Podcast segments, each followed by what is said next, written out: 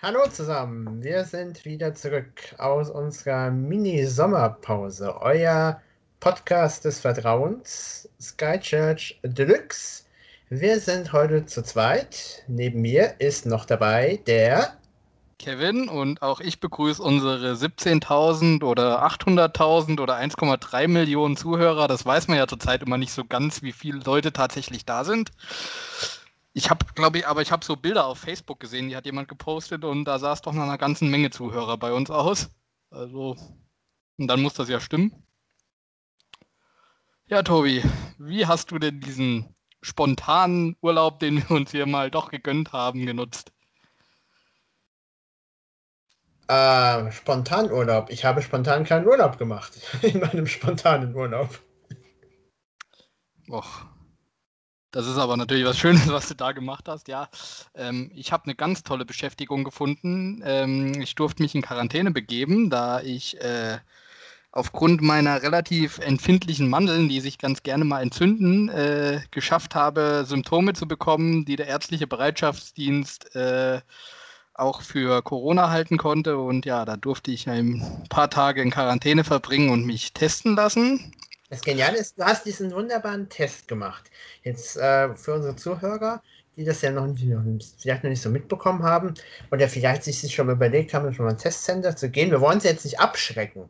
Das wäre ja das Falsche, wenn wir jetzt erklären. Aber vielleicht sagst du mal so ein bisschen, wie denn dieser Test abgelaufen ist und äh, erklärst danach, dass man diesen Test unbedingt machen sollte, wenn man in einem Risikogebiet war. Ja, also ich sage mal, ähm, an sich lief es relativ äh, strukturiert ab zumindest. Also ich habe bei meinem Arzt halt angerufen, weil mir hat der Bereitschaftsdienst halt gesagt, es war ein Samstag, wo es mir nicht ganz so gut ging. Und naja, versucht mal Samstag irgendeinen Arzt zu erreichen. Also äh, nicht verzagen 116, 117 wählen. Äh, da wurde mir dann halt gesagt, ja, samstags läuft halt nichts, weil nö, der ärztliche Bereitschaftsdienst ist jetzt nicht bereit, weder mich äh, in Wetzlar noch in Gießen äh, aufzunehmen und ja, bleiben Sie bitte zu Hause und setzen sich am Montag mit Ihrem Arzt auseinander. Ja, habe ich dann gemacht. Der hm? ärztliche Bereitschaft, um das kurz zu füllen, der ärztliche Bereitschaftsdienst kam jetzt vor kurzem in unserem wunderbaren Sommerloch, was wir aktuell haben, ähm, raus, äh, dass dieses Jahr noch nie so oft angerufen worden ist. Ja gut, es ist ja an sich verständlich, weil ähm, ich sage mal, bei Corona-Symptomen ist ja äh, das auch der geordnete Weg, den man gehen soll. Also man soll seinen Arzt oder die 116, 117 halt anrufen, um das zu koordinieren, wenn man das Gefühl hat, ich habe Symptome. Und da kann ich das schon verstehen, dass das dann halt relativ häufig gewählt wird. Ähm, weil an sich ist ja, man sagt immer ärztliche Bereitschaftsdienst, offiziell ist ja die Hotline der Kassenärztlichen Vereinigung, wie sich es ja so schön nennt. Ähm, na, auf jeden Fall, dann durfte ich bei meinem Arzt anrufen, geschildert, was so los ist. Und ja, dann haben die mir gesagt, ja, die rufen beim Testcenter an. Super, per, ähm, äh, das haben die per Fax dort gemacht. Also die haben per Fax zum Testcenter geschickt, dass ich mal konnte. Das habe ich schon lange nicht erlebt. Ich habe auch erwartet. Das ist auch schon digitalmäßig äh, für Deutschland relativ weit. Also wenn man sich so ja. deutsche Klassenzimmer zum Beispiel anschaut, wie sie digitalisiert sind, dann waren das ja in den 50ern Overhead-Projekte, in den 70ern Overhead-Projekte, in den 90ern und ganz neuer, ganz neuester Shit, der jetzt in den Klassenzimmern kommt, ist ein Overhead-Projektor. Ja, äh, manchmal sogar Beamer. Nee, ähm, mich hat es dann sogar gewundert, dass mein Testergebnis nicht mit der Postkutsche mir gebracht wurde, aber. Ähm, Brieftaube oder wie? Ja, nee, ähm, äh, auf jeden Fall, ja, dann durfte ich, äh, habe ich einen Termin bekommen, dann durfte ich auch mit meinem Auto dahin fahren und auch mit dem Auto direkt zu dem Testcenter, weil dann musste ich mich, hat den Vorteil, ich musste mich nicht in der Schlange mit den Urlaubsrückkehrern anstellen, die da ohne Termin hinkommen und Schlange stehen dürfen. Ich weiß ja nicht, wer das Krankenhaus von unseren Zuhörern in Wetzlar kennt. Äh, das ist, der ärztliche Bereitschaftsdienst ist da in so einem vorgelagerten Gebäude und die Schlange ging bis zu der Bushaltestelle, die dort ist. Also wer da ortskundig ist, kann sich da ungefähr vorstellen, wie lang diese Schlange davor war. Und den Test kann ich jedem nur empfehlen. Also es ist, es ist eine Erfahrung, die man mal gemacht haben muss, weil äh, also ich sag mal, es ist nicht schmerzhaft und es, es tut jetzt auch nicht weh, aber es ist sehr unangenehm. Also man kriegt dieses Stäbchen erstmal richtig schön in den Rachen über den Mund rein. Wie lang ist denn dieses Stäbchen? Ich weiß ja, das kennt, kennt, ich weiß ja nicht, wer sich hat typifizieren lassen für Knochenmark oder so. Da gibt es ja diese Wattestäbchen, mit denen dann auch dieser Abstrich aus dem Mund gemacht wird. Also, wie lang sind die? 15 Zentimeter? Mit so einem kleinen. Sieht, sieht eigentlich aus wie so ein übergroßes Watteohrstäbchen da. Und äh, ja, das wird einem dann halt erstmal schön in den Hals halt hinten rein. Und dann kommt ich bin halt ein Typ, ich, ich bin definitiv der Typ, den es hebt, wenn man da zu tief mit dem Stäbchen reingeht. Und naja, und dann danach wollten sie halt noch von der Nasenrachenwand Abstriche machen, das heißt noch jeweils durch die Nasenlöcher bis oben hin. Und da muss ich sagen, das ist halt wirklich unangenehm. Es zieht auch mal kurz, wenn das durchgeht. Aber es ist jetzt nicht so, dass ich sagen würde, es ist schmerzhaft und sonst was ist halt sehr unangenehm. Ja, und das war es dann auch. Und dann muss ich sagen, es kam sogar sehr fortschrittlich. Also ich war dann an diesem Montag, war ich dann beim Testen und sage und schreibe am Mittwoch, Mittwoch, Mittag habe ich dann auch endlich das Testergebnis bekommen. Wow, Wahnsinn schnell. Und sogar per SMS also. Ja, immerhin, dann hast du ja die Ergebnisse schon bekommen im Vergleich zu den Menschen in Bayern, die ja heute noch ein paar drauf warten, dass da irgendwie Ergebnisse ja. zurückkommen. Wobei in Bayern, ich weiß nicht, wie technisch die schon sind. ja, ich sag mal, ich finde. Mit einer Pferdekutsche noch an, das Ergebnis. Ja, ja ich sag mal, war, war nicht in Bayern auch mal irgendwas, wo was äh, schief gegangen ist, weil ein Fax äh, verloren gegangen war? Also daher, das ist. Die verrücktesten Dinge. Aber so auf der Alm, ähm, im, im Bergisch, in den Bergischen Alpen, Bergischen Wald, ähm, da dauert es noch ein bisschen länger, bis man da oben ist, im, im tiefsten, tiefsten ja, ich, ich, kann mich da gerne dem äh, der Heute-Show anschließen. Das ist halt so typisch deutsche Behörden. Wenn sowas Positives für den Bürger geht, dann äh, lassen sie sich ewig Zeit. Äh, nee, also ich sag mal, der Test, ich, ich sag mal, diese ganze Art und Weise, inwiefern das mit dem Ergebnis mitteilen geht, das hat für mich natürlich sehr unkoordiniert gewirkt, alles und auch so äh, kein bisschen durchdacht. Also äh, mir wurde dann so gesagt, so ja, wenn Sie positiv sind, dann wird sich das Gesundheitsamt bei Ihnen melden.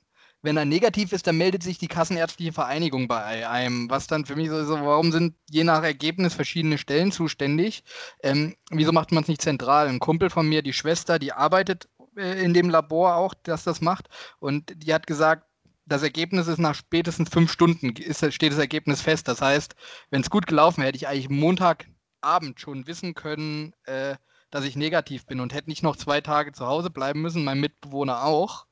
Und ähm, ja, der ist jetzt gerade nur so ein bisschen. Also, du hattest Symptome am Anfang, deshalb hast du dir auch testen lassen, hast dir angerufen, äh, beziehungsweise beim, beim, was beim Arzt. Und jetzt war diese Zeit dazwischen. Jetzt muss man sich ja vorstellen, also wenn man jetzt normal krank ist, auf eine Krankmeldung wartet, das ist ja was anderes. Äh, Corona ist ja aktuell schon eine ganz andere Situation. Na gut, und, ich habe und äh, jetzt bist du, ähm, wartest auf das Testergebnis, was ja relativ früh eigentlich schon hätte feststehen können. Und bist jetzt zu Hause und wartest. Weißt nicht, äh, wie es weitergeht und musst zu Hause bleiben. Wie fühlt man sich da? Ja, es ist halt, äh, es ist sehr blöd. Also auf der einen Seite, ich muss ehrlich sagen, es ist dieses, ähm, wenn man wirklich so dieses Zuhause, man darf es wirklich überhaupt nicht verlassen. Ich sag mal, wir hatten ja diesen, ich nenne es mal moderaten Lockdown im Frühling wo man aber trotzdem auch die Möglichkeit hatte, hier, man kann mal um See eine Runde laufen gehen oder man trifft sich doch mal mit einer Person irgendwo. Das war halt erstmal gar nicht vorhanden. Man war wirklich zu Hause eingesperrt und man wusste teilweise wirklich nichts mit sich anzufangen. Also äh, auch mein Mitbewohner, das ist da äh, so, man ist ja auf und ab gelaufen, hat dann schon angefangen, jeden, jeden Winkel aufzuräumen, so, weil man irgendwas zu tun sucht. Äh, man weiß nicht, was so ganz ist weil ähm, mein Arzt hatte mir auch schon gesagt, wo ich Symptome geschildert habe, dass er von einem harmlosen Infekt ausgeht, wie ich es beschreibe. Er wollte nur auf Nummer sicher gehen. Also ich hatte jetzt nicht die Panik, dass der positiv wirklich ist, aber ähm, es ist dann halt schon ein blödes Gefühl, wenn man dann zu Hause rumhockt und halt wirklich, dass es auf Deutsch zwei Tage länger dauert, als es dauern müsste. Also ich habe dann den Montag bei meiner zu Hause. Ja, ich habe die Wohnung nicht verlassen, weil äh, es ist ja für den Fall, dass es jetzt doch positiv geworden wäre.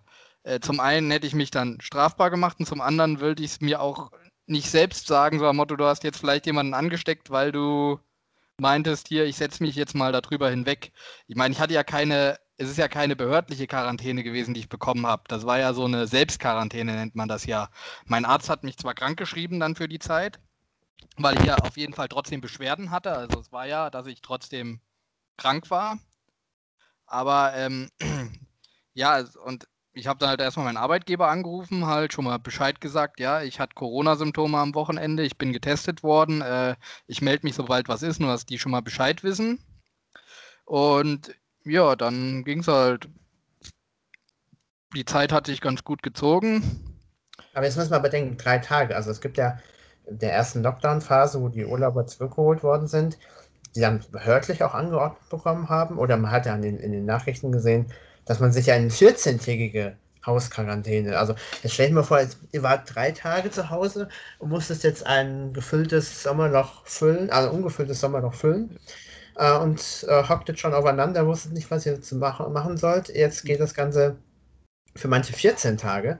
Ja, also ich, ich kann da jederzeit verstehen, dass dann auch in Frankreich oder in Italien oder in Spanien, wo halt die Lockdown-Maßnahmen bei Weitem härter waren als bei uns, dass da die Leute, äh, sag ich mal, schon ein bisschen sauer waren. Soll jetzt keine Wertung sein drüber hier äh, richtig falsch die Maßnahmen, aber halt ich kann die Leute verstehen, die dann gesagt haben, hier, das ist ist nicht so, weil ich sag mal, ich, wir haben das Glück, wir haben eine große Wohnung, wir haben einen Balkon, also so ein bisschen konnte man schon dann auch das gute Wetter, was war, ja mitnehmen. Aber wenn ich mir dann halt vorstelle, äh, oder es halt andere haben einen Garten, wo sie dann wenigstens hin können oder sowas. Aber ich mir halt vorstelle, Leute, die irgendwie in der Großstadt wohnen, wo du mitten in der Stadt Altbauwohnung oder Stadtrand in so einem Wohnblock, wo du dann hier deine Zwei-Zimmer-Wohnung hast und vielleicht nicht mal am Balkon und darfst das nicht verlassen. Also ich kann da verstehen, dass da Leute dann wirklich so ein bisschen am Durchdrehen sind, weil mir ist ja schon die Decke auf den Kopf gefallen. Ähm, ja, und ich muss halt da ankreiden, dass das sowas da halt dann unnötig ist, wenn halt das System so kacke ist, weil ich sag mal, ich, als ich meine Ausbildung abgeschlossen habe, äh, warum, warum ist es nicht einfach, dass man es geschafft hat, ich meine, das ist jetzt nicht kompliziert, äh, ein zentrales Portal einzurichten. Du kriegst irgendeinen Zugangsschlüssel, der generiert wird, sobald du dich irgendwo testen lässt und kannst dich auf einer Webseite einloggen und kannst halt jederzeit gucken, sobald ein Ergebnis da ist, positiv, negativ. Das stellt das, äh, stellt's Gesundheit, äh, stellt der, das Labor dort ein und dann steht da halt entweder hier, herzlichen Glückwunsch, Sie sind negativ, äh, oder es steht halt da, Sie sind positiv, das Gesundheitsamt wird sich bei Ihnen melden, bleiben Sie bitte zu Hause. Irgendwie sowas halt dann. Also ja, das, das, kann man ja bei Weitem cleverer lösen. Ich weiß, es gibt Labore, die einem QR-Code oder sowas mitgeben, wo man dann in der Corona-Warn-App äh, seinen Test einstellen kann und da dann sieht, ob der positiv oder negativ ist.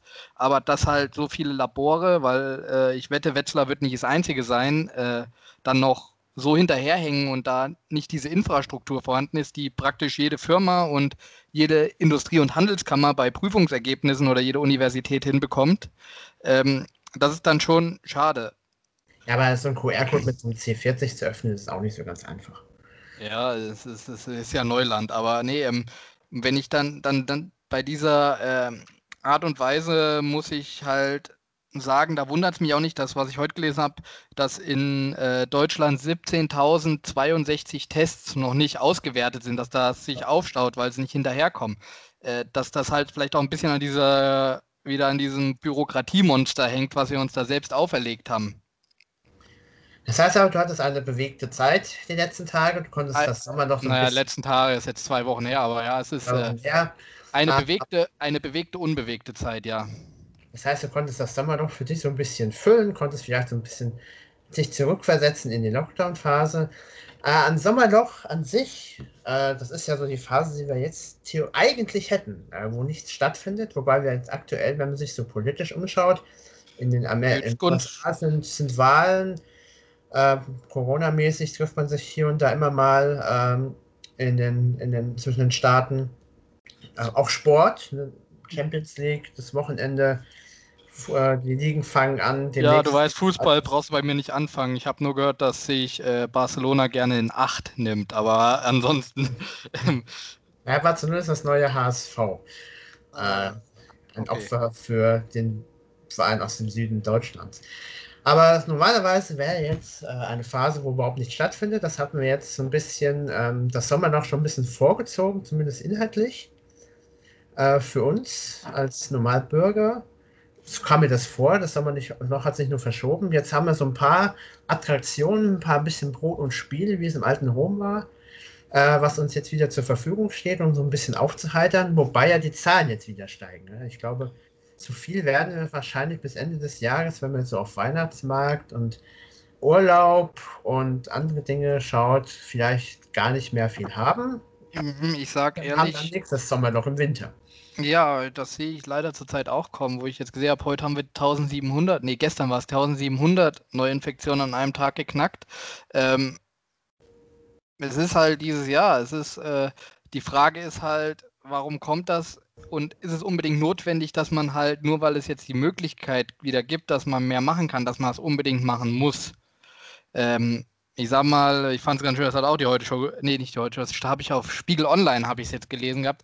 Das ist ja dieses, wenn, wie sie aufgeregt wird, es gibt kein, es gibt kein Grundrecht darauf, dass man nach Malle fliegt, nach dem Motto. Es ist, man kann sich doch vielleicht einfach mal zurücknehmen. Ja, klar, es ist, es ist blöd, wenn man halt mal ein Jahr jetzt keinen großen Urlaub hat oder so, aber ähm, ich sag mal, ich habe halt keine Lust, dass ich das nächstes Jahr vielleicht auch noch durchmachen muss und dass ich es im Winter machen muss. Ich hatte jetzt drei Tage, ich habe keine Lust, dass ich dann wieder wie im, im Frühjahr wochenlang äh, das Land, nenne ich mal, im äh, abgesicherten Modus haben, wie bei Windows, wo dann nichts läuft groß, außer das Nötigste. Ähm, sich dafür ein bisschen einzuschränken. Was aber auch nicht mehr funktioniert, wenn kein Klopapier mehr da ist. Ja, das ist, ich sag mal, das spielt ja, ich finde es halt, wir hatten das letzte Mal das Thema Verschwörungstheorie. Ich finde es halt ganz schön, die Leute, die jetzt alle nach Freiheit schreien, die sorgen gerade dafür, dass wir bald keine Freiheit mehr haben werden, weil sie weil sie keine Ahnung haben, was Unfreiheit ist. Und ich sag mal, ich habe da halt echt wenig Lust drauf. Und ich glaube, man kann sich ja so weit mal zusammenreißen, dass man halt sagt, hier, gibt halt jetzt mal keine Party, gibt halt jetzt mal keinen Urlaub auf Malle, wo ich dicht an dicht äh, mich hänge und nach zwei Sangria-Eimern ist es halt auch nicht mehr so mit Abstand halten, denke ich. Und das ja, ich habe halt beim Einkaufen, wenn ich Zug fahre, dann hänge ich mir halt mal diesen Stofffetzen jetzt vor den Mund. Äh, das ist ja wohl vertretbar. Aber bei manchen Maßnahmen muss man ja so denken, das ist wirklich mal es ist gut gedacht, aber schlecht umgesetzt. Also wenn wir klar in der Bahn Masken und Abstand halten, Hygienemaßnahmen, das haben wir ja uns jetzt alles ja. gelernt bekommen, das ist ja jetzt alles im Kopf. Man kann ja verschiedene Lieder singen beim Händewaschen, ne? Mhm. Äh, von Jungschar-Liedern bis, äh, ich wollte mal auf Groß, äh, Groß, Großfahrt gehen und Kreuzfahrt gehen und sowas. Mhm. Ähm, aber wenn man jetzt so guckt, äh, gerade Schwimmbäder, Freibad, äh, ich war ja selbst nicht im Freibad, weil ich jetzt nicht so groß der Schwimmbad- und Freibadgänger mhm. bin.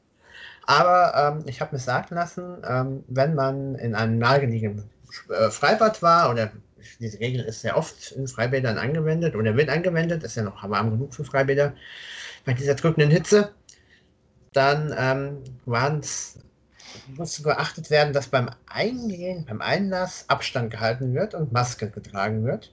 Im Bad durften auch nur gewisse Leute zuständig geduscht werden. Umgezogen war auch alles separat, keine Sammelumkleiden.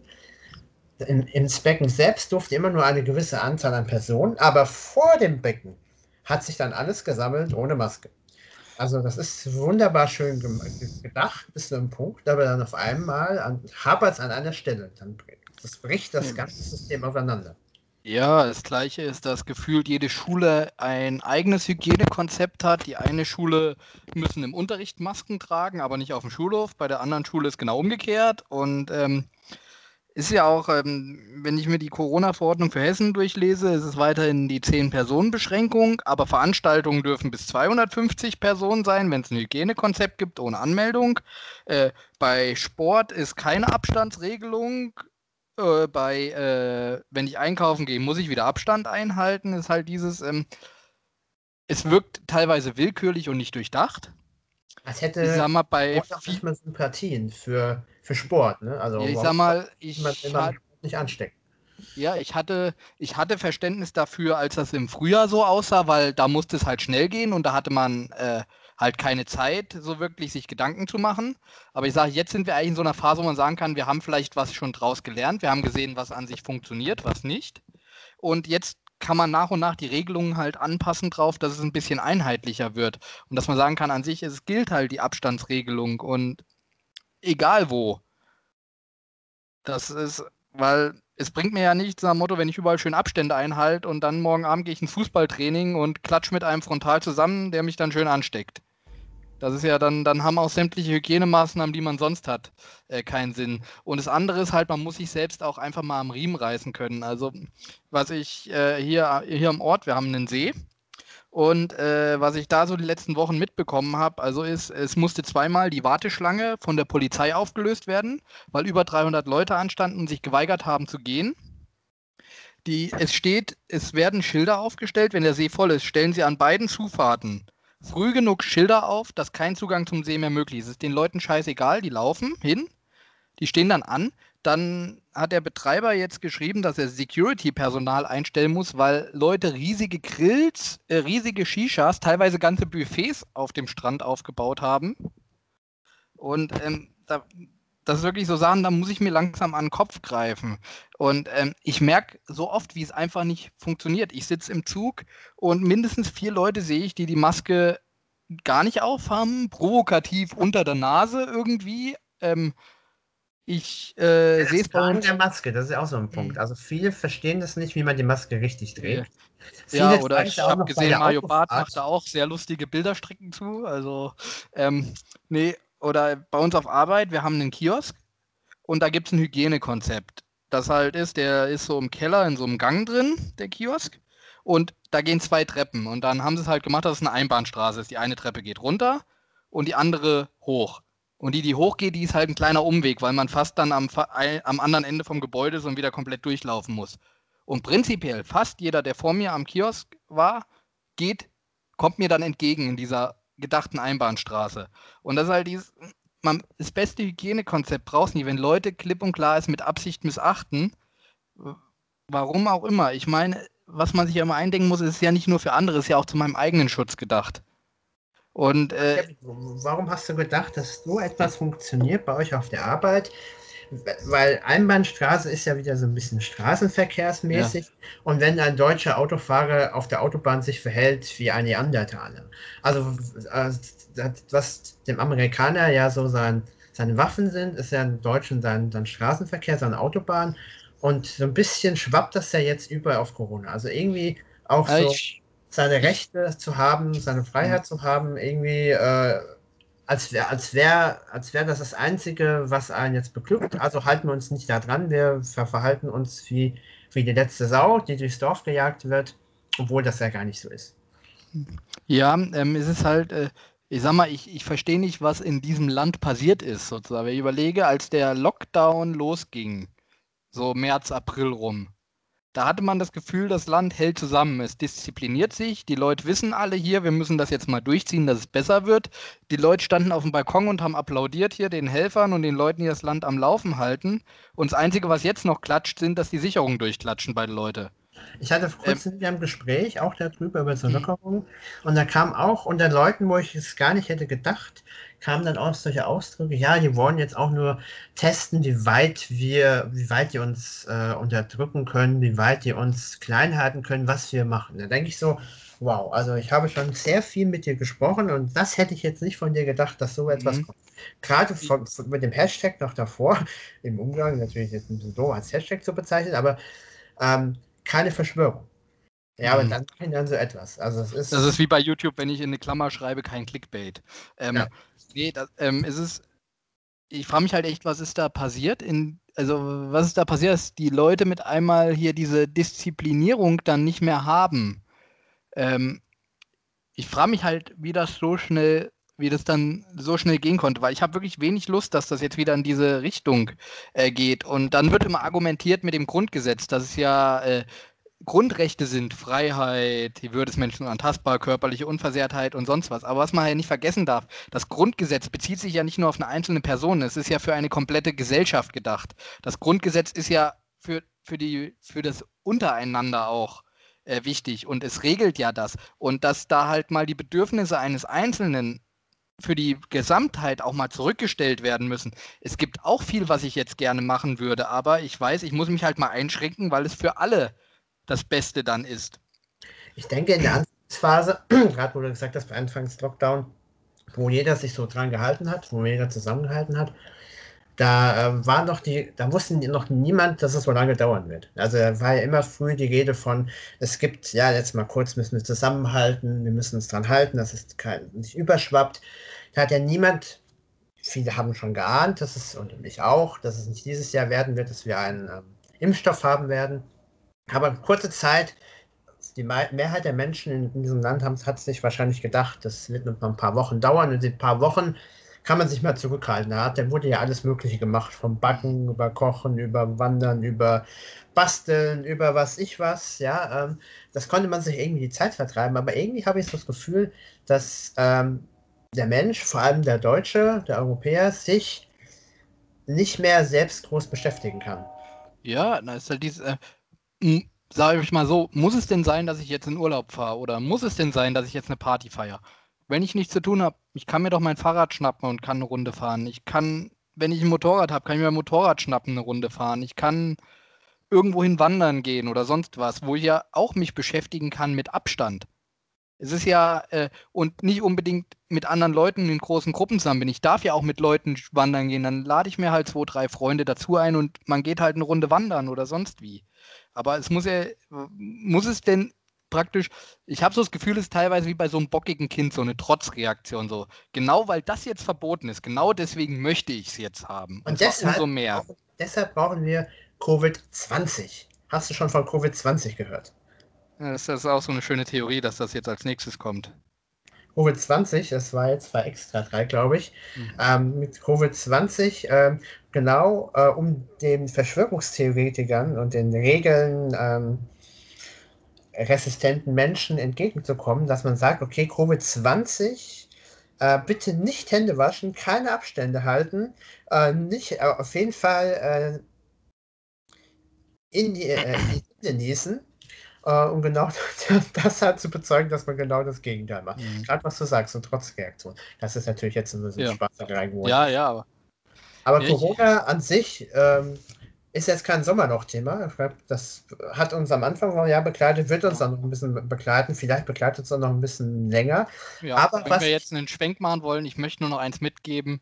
Wer uns hört, tragt Maske, haltet Abstände ein und es hat schon alles seinen Sinn, weil ich sag mal so, ich glaube, keiner von uns möchte Zustände wie in den USA oder in Brasilien haben, dass wir hier Massengräber ausheben müssen, äh, weil wir mit einmal äh, der Lage nicht mehr Herr werden. Äh, es ist eine scheiß Situation, glaube ich, für uns alle, aber es werden auch wieder bessere Zeiten kommen. Äh, wenn ich die Bibel lese, sehe ich, es gab sehr viele Auf- und Abzeiten. Daher, und ich glaube, auch das werden wir überstehen. Ja, genau. Deshalb haltet euch an die Regeln. Social Distancing, wascht die Hände, geht bei Symptomen wie Kevin, meldet euch da bei eurem Arzt, lasst euch testen, auch wenn es vielleicht ein bisschen unangenehm ist. Ihr habt heute ein paar Erfahrungen mitbekommen, wie das, wie das denn sein kann. Und deabonniert Attila Hildmann, danke. Und denkt dran, äh, auch wenn Leute sagen, eure Grundrechte sind äh, eingesch äh, eingeschränkt, ihr dürft immer noch machen, was ihr wollt. Ihr dürft immer noch ähm, sagen, tun, ausüben am Beruf, Studium, Schule, was ihr könnt und wollt. Ihr dürft immer noch schreiben, was ihr wollt. Es sind nur ein paar kleine Regeln, an die wir uns anhalten müssen. Ich glaube, dann passt das auch. Und Regeln, Corona-Regeln, habe ich gestern gelesen, haben dazu geführt, dass ein um jetzt mal Sommerloch-Thema zu haben, auch klar, äh, zwar auch wieder mit Corona, ähm, dass ein äh, junger Mann jetzt Fußballschuhe, die äh, kaputt gegangen sind, ersetzt bekommen hat. Jetzt muss man ja fragen, Kevin, du kennst dich ja dem Thema Fußball jetzt, du weißt, dass zwei Tore, 22 Idioten. Ja, so ist ja nicht. Ich habe ja auch schon mal bei den alten Herren gespielt. Also es ist ja jetzt nicht so, dass ich keine Ahnung vom Fußball, überhaupt keine Ahnung habe. Äh, ich muss nur sagen, seit einigen Jahren interessiert es mich einfach nicht mehr. Also ihr braucht mich jetzt nicht irgendwas zu Bundesliga, Champions League oder sonst was fragen. Ihr braucht mich nicht fragen, wer die letzte WM oder EM gewonnen hat. Ich gucke es einfach nicht mehr. Es interessiert mich halt an sich nicht mehr. Falls ihr es wissen wollt, wer die letzte WM gewonnen hat, es war Frankreich und die letzte EM ist Portugal gewesen. So, die, aber, dürfen, die dürfen bei der WM mitspielen? Gute Frage. Äh, und Genau, also er hat die Fußballschuhe ersetzt bekommen. Genau, die Fußballschuhe hat er ersetzt bekommen und Fußballschuhe gibt es ja verschiedene Modelle und er hatte sich ein teures Modell ausgesucht für 279 Euro, glaube ich, was für Fußballschuhe schon relativ teuer sind für so was, einen Messi. Was können die? Lau laufen die von selbst oder? Die laufen von selbst, also die haben so gefühlt. Ähm, Loop-Schnellschnürung. Ja, diese spezielle Schnürung und das sind auf jeden Fall von einer Marke aus, äh, Süd, aus dem Süden Deutschlands die nicht äh, einem, die nicht ein Tier in ihrem Symbol hat, sondern irgendein ein Zebrastreifen ähnelt. Aber es oh. sind, ich wollte, aber es sind weder zwei noch vier Streifen, oder? Ja, genau. Okay. Irgendwas in between. Und ähm, diese Schuhe waren kaputt gegangen, relativ zeitig.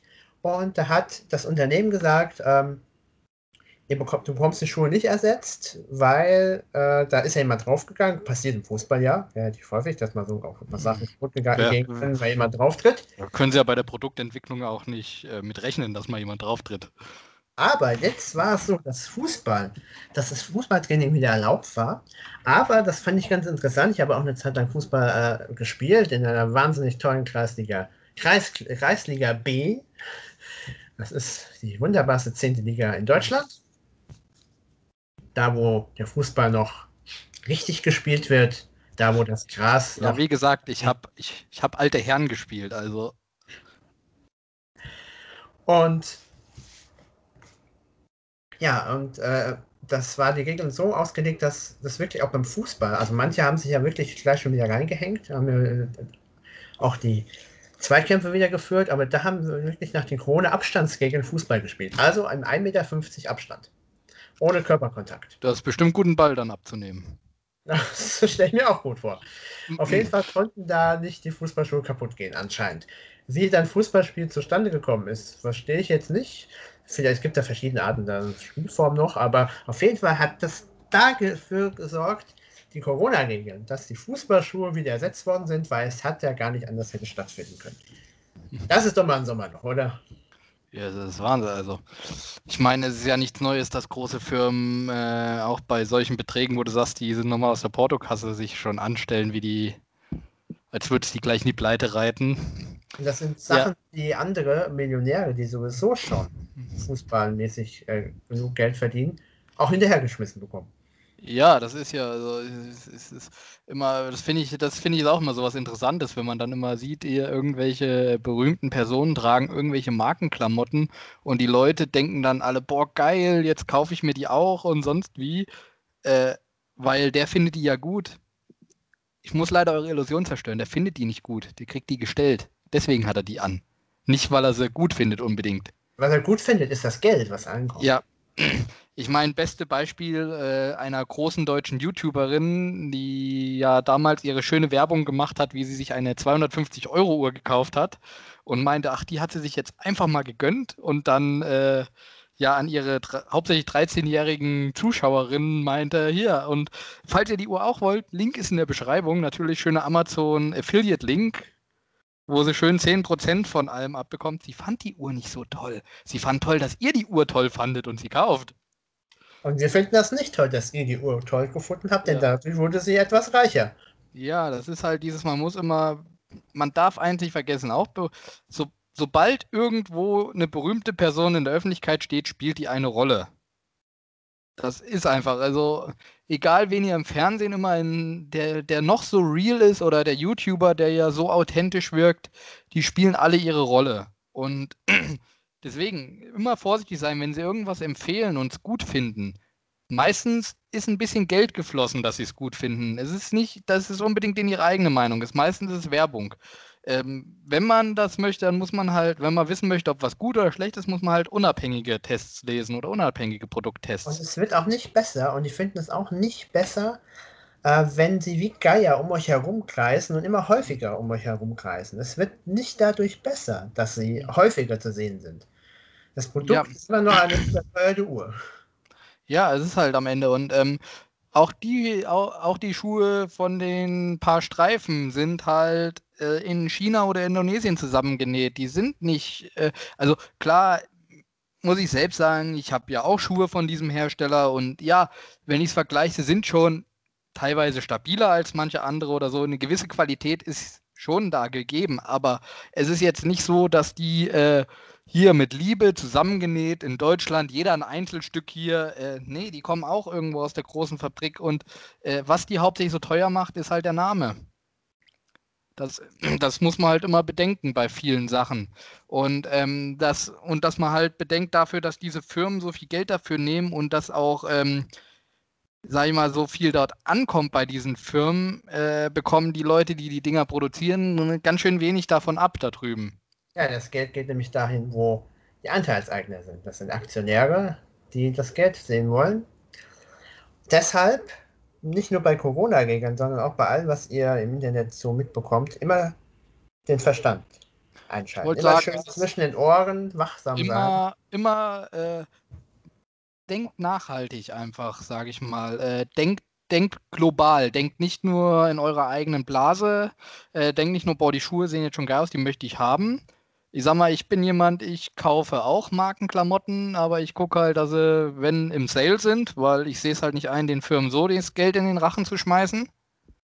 Ähm, ich gucke aber auch eher nach Aussehen, also ist mir jetzt weniger wichtig, dass da irgendeine Marke draufsteht, als dass mir die Klamotten gefallen. Ähm, und auch wenn ihr Lebensmittel oder so kauft, denkt einfach mal, also ich sag mal, Bio ist schön und Bio ist gut, aber es bringt nichts, wenn ich einen Biosalat kaufe, der aus China kommt. Weil das, was vielleicht der Umwelt Gutes getan wurde durch den Anbau, wurde dann mit dem Containerschiff, äh, wo das Ding einmal um die Welt geschifft wurde, wieder rausgehauen und mit dem Flugzeug. Bio aus EU und Nicht-EU-Ländern. Das ist hm. doch schön. Weiß man, wo es herkommt. Ja, es ist also und was ich auch zum Beispiel gerne empfehle, ist jetzt nicht bös gemeint, aber äh, Online-Versand muss auch nicht unbedingt sein, weil vieles bekommt ihr auch äh, vor Ort irgendwo und auch, sage ich mal, bei vielen Sachen, nicht bei allen, bei vielen Sachen auch zu einem relativ gleichwertigen Preis. Und man muss immer denken, bei den Läden hier sind auch Leute dahinter, das sind auch äh, Leute, die dort arbeiten, die ihre Familie ernähren wollen. Ist ja, ich habe mir zum Beispiel angewöhnt, früher habe ich Bücher und DVDs grundsätzlich bei äh, dem Versandhaus bestellt. Ich hätte jetzt fast den Namen gesagt. Nee, ähm, auch fast immer da Mit bestellt. Videothek? Ja, genau. Ich meine, ich habe auch da die, äh, die Mitgliedschaft. Ähm, aber äh, ich ist halt, ich bestelle mir da keine Bücher mehr. Da gehe ich lieber in Wetzlar in die Altstadt in irgendeinen kleinen Buchladen oder in Italia. Ich meine, das ist zwar auch eine große Kette, aber trotzdem gibt diese Kette vor Ort den Leuten Arbeit.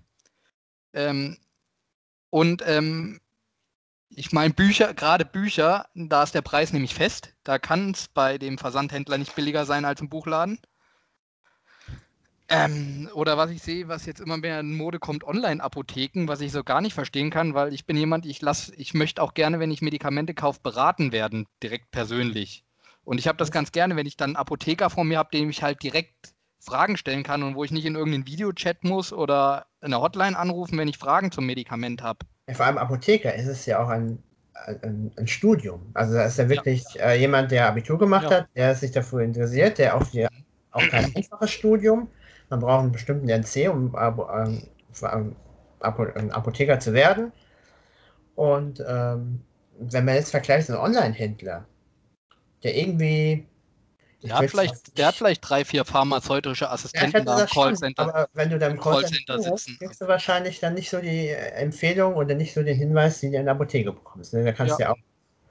Heißt ja nicht ohne weiteres ähm, bei Nebenwirkungen den Arzt über Apotheker fragen. ja, richtig, weil die kennen, sich, die kennen sich auch damit aus. Es ist halt nicht mehr wie früher, dass sie noch hinten sitzen und die Medikamente zusammenmischen oder sonst was. Aber, aber ist das noch so? Bei manchen hm? ja, je nachdem, was es ist. Ähm, zum Beispiel äh, im Nachbar, na sagen wir zwei Orte weiter bei uns, gibt es eine kleine Apotheke und die ist auch, die gehört nicht einer großen Kette an oder so, die ist noch Inhaber geführt und ähm, ja, da gehe ich ganz gerne hin, weil da weiß ich auch, das Geld kommt bei jemandem an, der hat wenig Mitarbeiter und es, es landet nicht bei irgendeiner riesen, bei einem riesen Konzern da dahinter ist, wo es dann nur den Gesellschaftern oder den Aktionären darum geht, dass möglichst viel Kohle rausspringt. Und weil ich glaube, das ist ja auch was, was, ähm, was ja uns eigentlich auch die Bibel lernen möchte, dass wir halt nachhaltiger denken. Äh, dass nicht immer nur äh, die Leute, die es schon haben, das Zeug kriegen. Deswegen ist ja auch Jesus zu den Zöllnern gegangen, die die Leute ja abgezogen haben, weil sie viel zu viel hatten. Und was ja Jesus äh, auch in der Bergpredigt sagt, hier gib jeden, der dich um was bittet. Das heißt für mich nicht nur, ich gebe einem Obdachlosen mal einen Euro in die Tasse, sondern das heißt für mich auch, ich gebe den Leuten, die hier was verkaufen und so vor Ort, denen gebe ich was. Ich meine, ich kann. Appell an euch, ähm, denkt drüber nach, eurem Handeln. Ähm, nicht nur zu gucken, muss man etwas teurer, muss das ein Markenprodukt sein? Ist das sinnvoll? Überlegt dabei, überlegt auf der anderen Seite auch, muss es ein 1,50 Euro oder 2 Euro Shirt sein. Überlegt auch da, ob das überhaupt sinnvoll ist, äh, ob da ja, was bei den Leuten angekommen ist am Ende. Bei so einer großen, ich nenne es mal Klamottenhandelskette, die mit P anfängt aus Irland, äh, da würde ich mir dreimal überlegen, ob ich was hole, weil für den, wenn ihr überlegt, dieses T-Shirt wurde hergestellt, sagen wir mal, ein T-Shirt kostet 1,50 Euro. Das T-Shirt wurde hergestellt, es wurde um die halbe Welt geschifft. Äh, irgendwo muss das Geld ja gespart worden sein. Und ich vermute mal, im letzten Glied der Kette wurde das Geld gespart. Und die Leute verdienen trotzdem am Ende noch sicherlich mindestens mal ein Euro pro Shirt noch dabei. Ja, ich wollte sagen, und ich vermute mal, dass ein Großteil des Betrages, den ihr bezahlt, noch Gewinn der Firma ist und nicht äh, irgendwo, ich nenne es mal in der Wertschöpfungskette, sich verläuft. Das Deshalb, halt, wenn äh, euch, euch das Thema noch näher interessiert, dann äh, verweise ich euch auf unsere Sky Church. Ähm, könnt ihr auf YouTube angucken zum Thema Jesus befreit. Da hatten wir von IJM Gäste bei uns und wir haben auch in unserem Podcast zum Thema Jesus befreit noch etwas näher und ausführlicher über Nachhaltigkeit gesprochen. Also wenn ihr dazu noch etwas mehr hören wollt zum Thema Nachhaltigkeit, verweise ich euch gerne da drauf.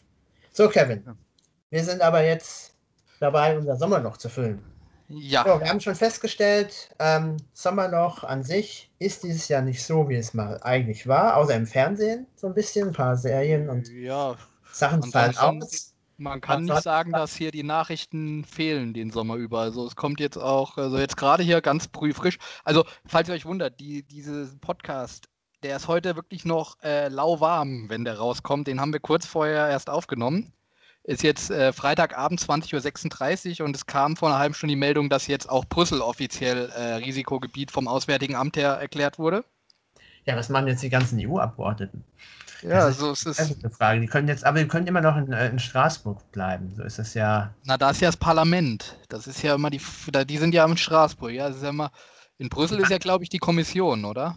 Ich ja, blicke manchmal bei der EU nicht so ganz durch. Wir haben in beiden, die wandern hier und her, können überall tagen, aber was wir sagen wollten ist, es gibt dieses typische Sommerloch an sich erstmal nicht. Wir haben jetzt Veranstaltungen und was demnächst auf uns zukommt, ist die US-Wahl. Da haben wir jetzt auch wieder, um auf Corona zurückzukommen, ähm, hast, hast du vielleicht auch mitbekommen, Kevin, ähm, der Soldat, der damals Osama Bin Laden erschossen hat, hat sich geweigert, in einem Flugzeug äh, Maske zu tragen, weil er kein Weichei sein soll. Jetzt war das ja mal ein Original, ein O-Ton vom amerikanischen Präsidenten, der das ja weitestgehend mhm. lange Zeit äh, verschwiegen hat, für sich totgesprochen, das Thema wollte es nicht an sich ranlassen. Im Endeffekt glaube ich, er hat es auch nicht verstanden, äh, wo man ja auch vieles überhaupt nicht versteht. Es ist ja auch die Aussage, so was man vom nächsten Umfeld äh, von Donald Trump hört, aus der Familie auch, dass er ein bisschen Probleme hat gegenüber Frauen, auch gerade Frauen, die mhm. Schlauer sind oder generell Menschen, die schlauer sind als er. Und jetzt haben wir demnächst einen Wahlkampf. Ja, und jetzt kommt. Ist das ist das, was ich Oliver Pocher-Syndrom nenne, ne, was der hat. Also ist dieses äh, grundsätzlich mit Leuten, die intellektuell gleich oder höher sind, legt man sich am besten gar nicht an, sondern geht direkt unter die Gürtellinie. Ähm, Aber was macht man denn jetzt bei einer Briefwahl? Ja, es ist ja, ähm, die Wahl ist ja so, dass hieß er, vielleicht verschiebt man das auf nächstes Jahr, wobei eine US-Wahl selbst in Kriegszeiten immer dann stattgefunden hat, wann sie stattfinden sollte. Und jetzt sagt ein US-Präsident, die Briefwahl soll, äh, die Wahl soll verschoben werden, hat sich aber selbst schon für die Briefwahl angemeldet. Ja, das heißt für mich, er will Joe Biden anscheinend wählen, weil ja. er ja Manipulation voll. Nee, ähm, ich sag mal, Donald Trump, ich sage mal, eigentlich kann mich bei dem nichts mehr überraschen und er schafft es trotzdem immer wieder. Ähm, was du ja gesagt hast, mit dem er will kein Weichei sein, das ist so dieses typische, was man ja Enthemmung der Sprache nennt da ist er ja ganz großer Kandidat für, weil das schaffen ja auch die Blau-Braunen, die bei uns im Bundestag sitzen. Äh, dieses, ähm, man schafft es Begriffe, die man sich früher in der Öffentlichkeit nicht getraut hätte zu sagen, als normalen Sprachgebrauch reinzuschieben. Und dadurch schafft man es, dass die Sprache letzten Endes enthemmter wird. Und dafür ist er ja bekannt. Weil man hat ja jetzt auch gesehen, wo jetzt die, ich weiß gar nicht, wie sie mit Nachnamen heißt, jetzt hier die Vizepräsidentin-Kandidatin, mhm. ähm, als sie vorgestellt wurde. Äh, anstatt irgendwie in eine sachliche politische Debatte zu gehen, ging es direkt persönlich angreifen. Irgendwie persönlich angreifen hier und eine Verschwörungstheorie, dass sie ja überhaupt nicht möglich ist, weil sie wäre ja, äh, sie wäre ja keine, sie wäre ja, ausländische, also immigrierte Eltern und da steht ja gar nicht fest, wie damals die Kenia-Verschwörung, die es bei Obama gab, dass er ja nicht in den USA geboren wäre, sondern in Kenia, obwohl mehrfach mit der Geburtsurkunde nachgewiesen wurde, er ist auf Hawaii geboren, ähm, was ja ein US-Bundesstaat ist.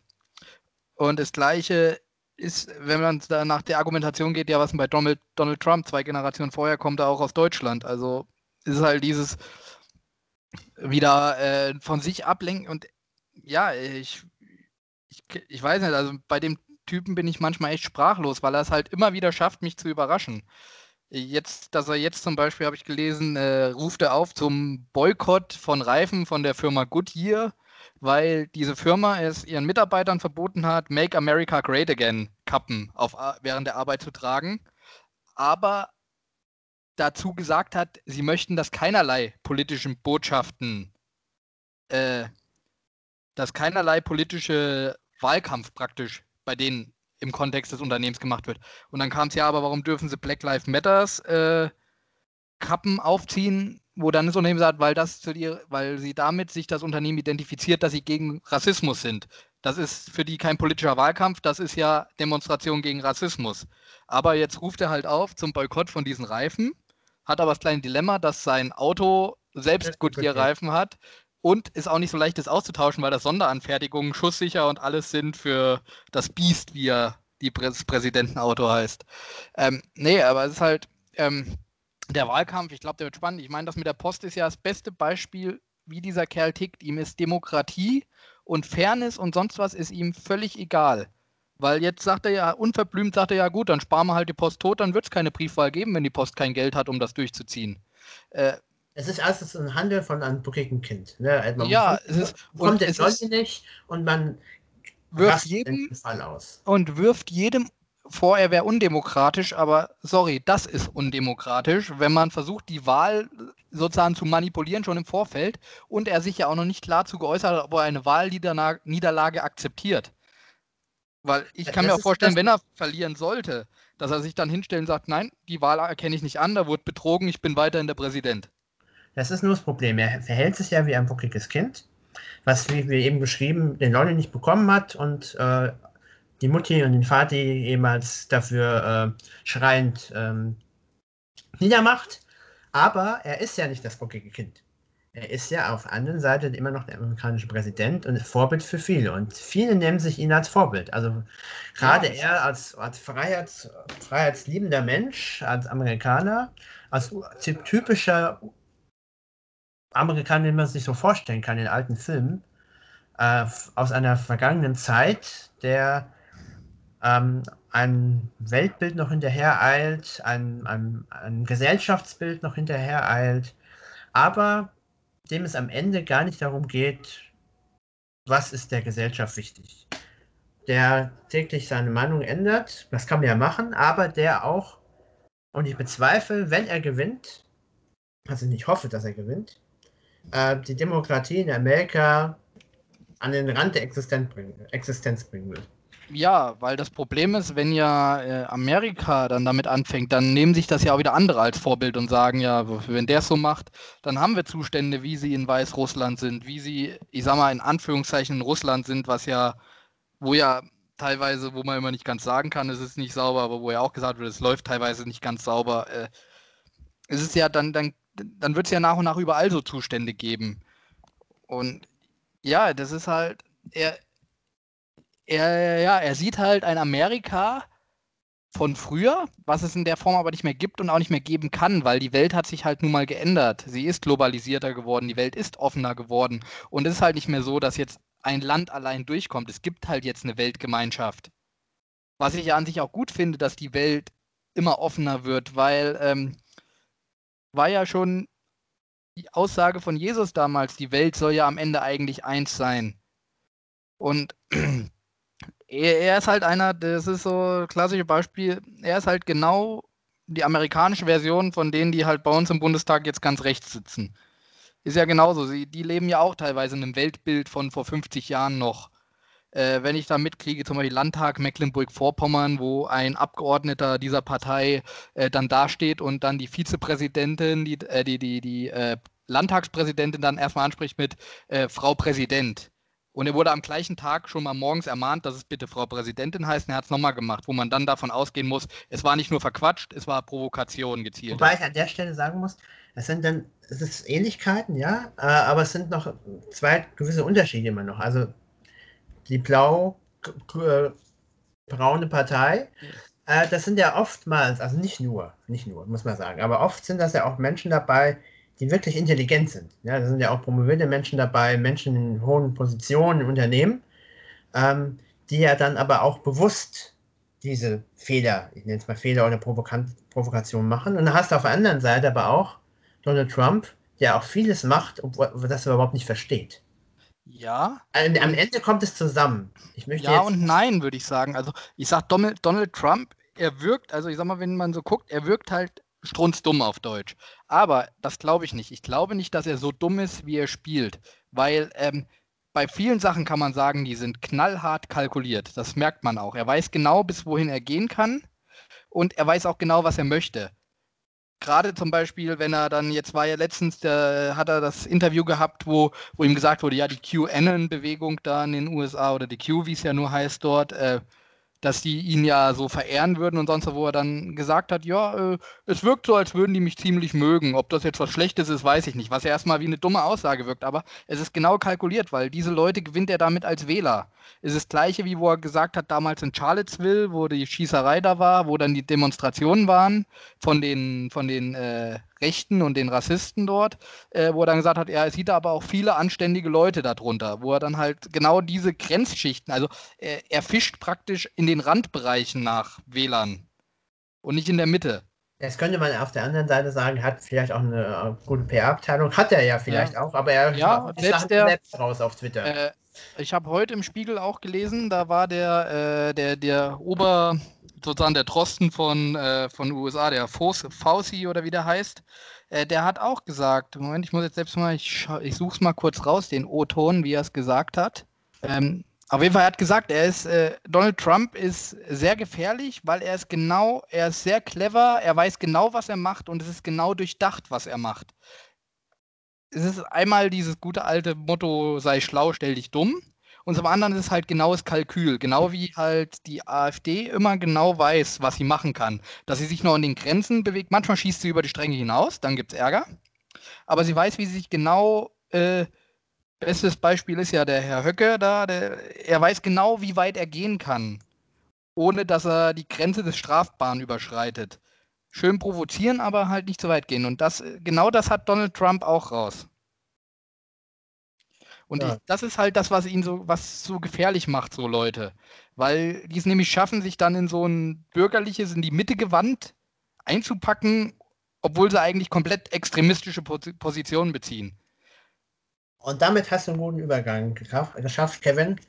Nämlich das Böse, was uns umgibt. Dieses Gedankengut, was um uns herum schwirrt, was es in die Mitte der Gesellschaft geschafft hat, in verschiedenen Dingen. Es fängt an mit Corona, Verschwörungstheorien, die es schon immer gab, dieses Gedankengut, dieses ähm, in die Gesellschaft hineinpreschen und äh, State of the Art zu machen.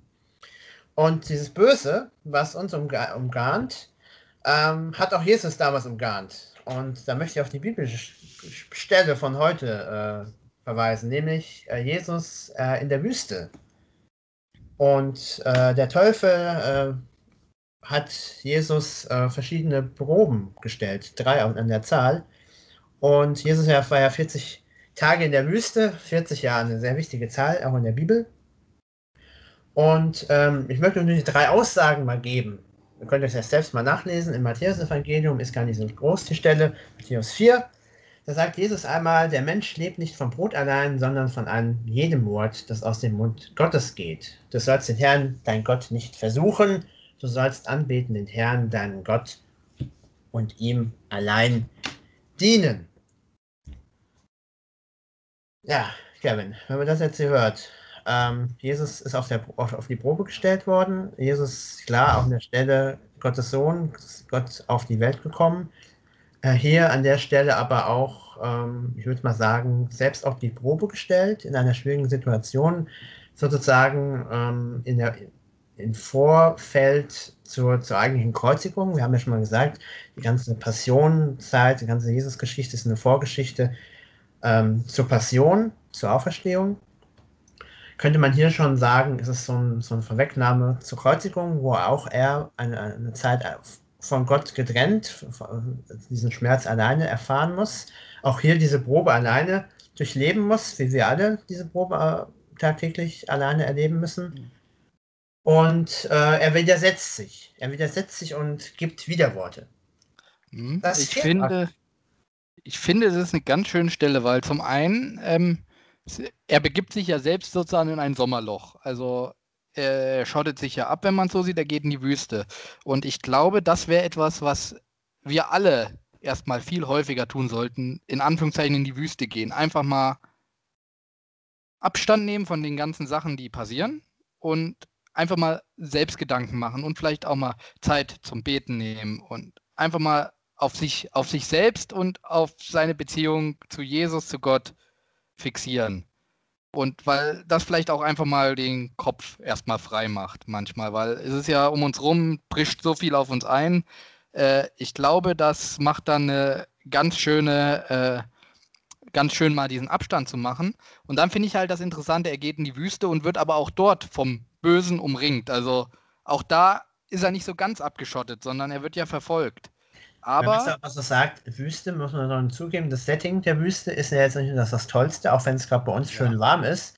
So 40 Tage in der Wüste, selbst für Jesus als Mensch damals, mhm. äh, eine einfache Situation. Also er hätte jeden Grund gehabt. Man hätte wahrscheinlich aus menschlicher Situation auch sagen können, hier, wenn du, es ging ja darum, ähm, lass doch diese Steine, wenn du doch Gottes Sohn bist, lass doch aus diesen Steinen Brot werden. Ähm, aber er sagt, nein, ne, ich möchte Gott nicht versuchen. Ähm, ich möchte ihn wirklich nur in einer Notsituation ansprechen, die auch wirklich eine Notsituation ist. Er hat sich ja jetzt mhm. selbst in diese Situation gebracht. Und äh, man muss dieses Setting jetzt verstehen, es ist ja kein einfaches. Also aus normaler menschlicher Sicht hätte man ja sagen können, ja, man versteht es, wenn du nach zehn Tagen gesagt hättest, ja, ich halte das nicht durch. Aber jetzt kommt, ist es ja nicht nur, dass er alleine ist in der Wüste, sondern, dass du schon gesagt hast, dass der Teufel noch dabei ist und ihn noch ständig ant äh, antriggert. Äh, gib doch auf, gib doch auf. Mhm. Aber ich glaube, genau dieses, dass er äh, allein in der Wüste war, das hat ihn stark gemacht praktisch. Er, er hat es geschafft, dadurch, dass er alles um sich herum weg hatte und sich allein auf seine Beziehung zu Gott äh, konzentrieren konnte. Das hat ihn stark gemacht. Und das hat ihm auch die Stärke gegeben, den Versuchungen zu widerstehen. Und ähm, deswegen, also ich sag mal, man muss jetzt nicht 40 Tage in die Wüste gehen, aber ähm, dieses sich Zeit nehmen für die Beziehung zu Gott, das ist das, was einen stark macht. Und das ist das, was einen in dieser chaotischen Welt, wir hatten heute unsere Sommerlochsausgabe, wo wir mal so ein bisschen jetzt einen Querschnitt durch, was eigentlich gerade für ein Chaos überall los ist, was einem die Stärke gibt, darauf angemessen zu reagieren, was einem die Stärke gibt, damit umzugehen, was einem die Stärke gibt, auch äh, den Leuten, die vielleicht in diesem Chaos etwas verloren sind, zu helfen. Ähm, und das klappt halt nur, wenn man, wenn man sozusagen das Richtige tut. Und das Richtige weiß Gott, was das Richtige ist. Und ähm, wie gesagt, das heißt jetzt nicht, gehe 40 Tage in die Wüste. Also ich, ich werde mir jetzt nicht einen Flug buchen und 40 Tage mal in die Sahara fliegen, äh, um mich selbst zu finden. Aber es kann einfach sein, dass ich mal sage, hier, weißt du was, jetzt ist Sonntag und jetzt, äh, heute gehe ich mal nicht auf Facebook und mal nicht auf Instagram und ich gehe auch mal nicht äh, auf irgendwelche Nachrichtenseiten, sondern heute interessiert mich mal nicht, was da los ist. Ich gucke heute Abend die Tagesschau um 20 Uhr, aber ansonsten der Tag heute ist mir mal egal. Den Tag nehme ich jetzt mal zur, ich nenne es mal Selbstfindung. Ich gehe spazieren, ich gehe eine Runde wandern, ich, ich, ich schaue mir an, wie wunderschön die Natur ist, wie wunderschön die Welt ist, die Gott geschaffen hat ich werde mir meine eigenen Positionen in dieser Welt mal wieder bewusst und habe dadurch, dadurch, dass ich weiß, wo meine Rolle ist, wo Gott mich haben möchte, dadurch weiß ich auch, was ich zu tun habe in dieser Welt, die sonst nur auf mich einhackt.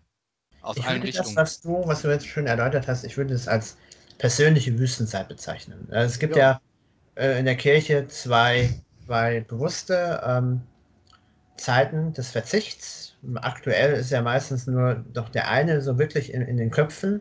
Die mhm. Passionszeit vor. Ja, man Zeit, denkt nicht, dass der Advent auch ist. genau, der Advent eigentlich auch eine Fastenzeit ist. Das heißt ja, viele, viele verbinden damit ja Verzicht. Auf etwas verzichten zu müssen. Aber ich denke, äh, diese persönliche Wüstenzeit, also Jesus, klar, man hat, Jesus hat in der Wüste auf etwas verzichtet, deshalb mhm. hat man auch diesen ja. Flug immer zu den 40 Tagen. Aber das ist halt so ein schöner Ritus, der einfach in der Kirche sich entwickelt hat. Dieses, ach komm, ich esse jetzt mal sechs Wochen kein Fleisch oder äh, ich esse jetzt sechs Wochen keine Süßigkeiten und sonst wie. Das ist für mich nur so ein Ritus, den die, äh, den die Kirche mal eingeführt hat. Aber dadurch komme ich Gott nicht näher. Also ich werde jetzt, ich werde meine Beziehung zu Gott jetzt nicht erneuern oder äh, mir bewusster der, indem ich jetzt einfach mal sieben Wochen keine Bonbons esse. Deshalb wäre es sinnvoller halt zu sagen, was auch viele Menschen machen, zum Beispiel äh, mal das Evangelium durchzulesen, jeden Tag ein bisschen aus der Bibel zu lesen, sich jeden Wollte Morgen Zeit zum Gebet zu nehmen, zum Gespräch. Gott sich, zu bewusst zu, sich bewusst zu machen, dass Jesus eine gewaltige Durststrecke hatte mit dem Kreuz und ans Kreuz gehen und seinen drei Jahren, die er durch Israel gelaufen ist und alles Mögliche erlebt hat, dass das äh, eine ziemlich, trotzdem eine ziemliche Durststrecke war, weil er, glaube ich, ein bisschen geschockt war, wie schlecht sie unten aussieht, wirklich. Und ja, dass man, äh, die Passionszeiten sollen ja nicht jetzt sein, hier, ich verzichte darauf, ich verzichte darauf, sondern äh, dieses Verzichten soll ja eigentlich eins sein, ich konzentriere mich mal auf das Wesentliche. Also ich finde mal dieses Jahr, ich faste jetzt, also Fasten heißt jetzt für mich nicht, ich esse nichts, sondern Fasten heißt für mich, ich konzentriere mich jetzt mal auf das Wesentliche für eine Zeit lang und vers versuche bestmöglich in dieser Zeit mal alles auszublenden, was, was mich irgendwie jetzt stört, was irgendwie weltlich ist auf Deutsch, was weltliche Probleme sind. Und ich muss sagen, es, es tut mir auch immer gut, wenn ich mal abends eine Stunde oder zwei hier, wie gesagt, wir haben hier einen See oder sonst, wenn ich mal um den rumlaufe oder sowas, einfach Meinetwegen, äh, was ich da auch gerne mache, ich mache mir äh, die Kopfhörer rein und mache zum Beispiel, höre ich mir einen äh, Preacher and Teacher, habe ich mir zum Beispiel auch mal angehört, wenn ich da um See laufe und sowas. Einfach so eine Zeit, wo ich, wo mir auch Leute vielleicht mal andere Gedanken in die Richtung geben. Aber ich höre mir dann halt keinen Podcast aller Lage der Nation oder sonst was an, was mich dann wieder nur verrückter macht, sondern was, was mir was bringt. Oder eine Predigt oder irgendwie was. Was man gerne machen kann, ist ein hörendes Gebet. Das kann man auch gerne schön machen beim Spaziergang, beim Wandern. Einfach ja. zu gucken äh, auf Gottes Wort zu hören. Wenn man es also, nicht hört, dann ist das einfach so. Es ist ja. Also es muss ja, jetzt diese eu eure Wüstenzeit muss jetzt nicht sein, ich laufe hier und. Ja, also, also Wüstenzeit, also wir haben jetzt viel vom Laufen und Wandern erzählt, aber eure Wüstenzeit muss jetzt nicht durch Laufen und Wandern. Könnt ihr du, kannst dich auch in, du kannst dich auch in eine Hängematte legen im Garten, das geht auch, oder? Es geht darum, einfach mal Abstand zu halten, Abstand, nicht nur also ein Social Distancing, aber auch Abstand Wüstenzeit kann auch sein, ich lese, ich lese in der Bibel. Wüstenzeit kann sein, du, auch ein Gottesdienst kann für dich eine Wüstenzeit sein. Das ist, äh, es ist dieses, also ja, das musst du, oder es muss jeder von euch selbst äh, finden, was seine Wüstenzeit ist. Manche, die haben es halt, wenn sie Gitarre spielen und dabei ein paar Worship-Songs singen oder so, da haben sie ihre Wüstenzeit. Und ich bin halt jemand, ich habe meine Wüstenzeit, wenn ich, wenn ich draußen in der Natur einfach mal ein Stück laufen kann mir mal, ich mal den Flugmodus in mein Handy reinmache und in der Zeit keine Nachrichten bekomme und meinetwegen eine Predigt anhöre oder Preacher hier halt, wo mir mal Leute zu meinem Glauben vielleicht neue Gedanken geben können. Das ist dann so meine Wüstenzeit. Oder wenn ich halt gerade keinen Podcast oder Predigt finde, dann höre ich mir halt Worship-Lieder oder sowas an. Einfach. Und das ist dann, wo ich einfach mal auf die Gedanken komme und mal nachdenken kann, wie stehe ich eigentlich zu Gott und wo hat mich Gott eigentlich in diese Welt gesetzt. Ja. Deshalb möchte ich ein kurzes Fazit schließen zu, zu unserem heutigen Thema. Nämlich, ähm, wie Jesus hier die Wüstenzeit für uns alleine, für uns selbst zu erleben, vielleicht uns auch abseits, deshalb hat es eben mal kurz angesprochen, es nicht nur die zwei Zeiträume im Jahr, wo jetzt ja wirklich der eine nur noch meistens an den Köpfen ist vor Ostern, sondern dass wir unsere Wüstenzeit persönlich und individuell dorthin legen können, wo wir sie brauchen. Und ich glaube, aktuell ist so ein Zeitraum, wo wir uns die Wüstenzeit hinlegen können. Es ist Sommerloch, es passiert nicht viel, es ist Urlaubszeit. Äh, und ähm, bei allen Themen, die uns jetzt herumschwirren, Corona und alles, die vielleicht noch kommen werden, dass man sich darauf bewusst werden lässt, was wirklich zählt und dass man seine Probleme, seine Sorgen vor Gott legen kann und vielleicht auch mal mit Gott ins Gebet bringt, dass man, dass er einem zeigt, was die Wahrheit ist, dass er einem zeigt, wer hier auf der Welt versucht, so ein bisschen den Teufel zu spielen und wer so ein bisschen versucht, uns von dem Weg abzubringen. Deshalb ja. guckt mal, dass ihr vielleicht euch, es müssen ja keine 40 Tage sein, aber vielleicht bewusst werden lässt, mal eine Woche oder wenn es keine Woche ist, mal einen Tag, euch eine persönliche. Und, oder sucht euch einen Tag in der Woche, wo ihr sagt, das ist jetzt mal, mal die Zeit. Weil äh, Wüstenzeit hört sich jetzt erstmal so negativ an, aber wenn ihr da einen Weg gefunden habt, wie das für euch was bringt, dann merkt ihr, dass aus der Wüstenzeit nämlich ganz schnell eine Oase wird. Wenn man in Oase angekommen ist, ja. in einer, nach einer Wüste, es gibt, glaube ich, nichts Schöneres. Ich wollte sagen, was ist, ich glaube, für einen, der lange in der Wüste unterwegs war, gibt es nichts Schöneres, als wenn er dann so eine grüne Insel sieht, wo es ganz frisches Wasser gibt und und genau das kann das nämlich dann auch werden in einer Welt, die eigentlich zurzeit eine Wüste ist, mit ihrem Chaos, mit ihren schlechten Nachrichten, die kommen.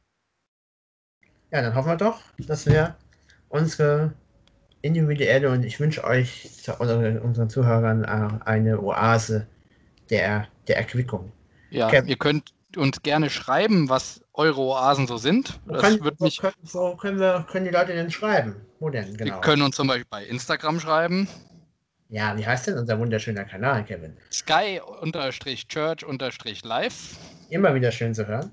Ja, nee, da könnt ihr äh, uns gerne schreiben, weil ich muss auch sagen, mich persönlich, mich interessiert es nämlich auch mal, was Leute so für Wege haben, um sich ihre Oasen zu schaffen. Nicht, weil es, es muss ja nicht nur spazieren sein. Vielleicht habt ihr auch einen ausgefallenen Weg, wie ihr eure Oase schafft. Und ja, ja das finde ich interessant. Was eure Oasezeit ist, was eure äh, was eure Wüstenzeit ist, wie, sie, wie ihr euch die Wüstenzeit füllt. Schreibt uns aber auch, was eure Erfahrungen sind, jetzt vielleicht klar so im Sommer noch, in den Minisommer noch, was wir erfahren haben, wie ihr mit den Sachen umgeht, wie ihr persönlich euer Sommer noch füllt. Da kommen wir in Austausch. Schreibt uns gerne. Und da würde ich sagen, Kevin. Bleibt gesund, bleibt uns treu. Der Schwede würde sagen, hey do. Ja, genau. Und ähm, ja, der Podcast kommt wieder in zwei Wochen. Und dann geht es ja auch bald wieder mit der Sky Church los. Aber da lassen wir euch dann bei Zeiten mehr dazu wissen. Genau, also schaut bei uns auf unserer wunderbaren Instagram-Seite vorbei, Sky und Church live und da werdet ihr informiert sein. Genau, und schaut auch dort vorbei, äh, falls ihr zufällig auf diesen Podcast gestoßen seid und euch denkt, boah, bei dem ganzen Rumgeschwurbel ist ja echt auch was Interessantes dabei, was hier so äh, aus euren Lautsprechern jetzt getrönt ist. Und ja, dann verpasst ihr hier auch nichts mehr. Ja, und bei allen, die uns jetzt noch zuhören und noch wach sind, sage ich gute Nacht. Und bei denjenigen, die mittlerweile zwischendurch eingeschlafen sind, schlaft schön weiter. Deshalb. Oder wacht auf! deshalb schön mit Öl. Ja. Tschö.